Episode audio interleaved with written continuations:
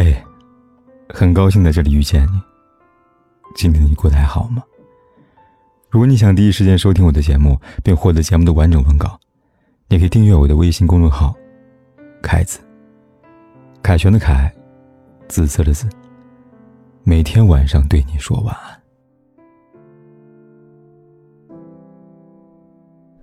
你应该有过这样的经历吧？好久没有看见某个人的动态了，点进他的朋友圈。却只看到一条冷冰冰的横线，那一刻你一定有点难过吧？以前的时候开心了会跟对方分享，难过了会和对方倾诉，如今他的心门已经对你关闭了，甚至你连默默关注、想知道他最近过得好不好的资格都没有了。于是你开始回想，到底从什么时候开始，你们之间从无话不说变成了无话可说了，从亲密无间变成了各怀心事。很多时候，我们是无法得到一个准确答案的，因为有些人的疏远，从来不是一两天，而是一个漫长的对彼此失去信任、失去共同语言的过程。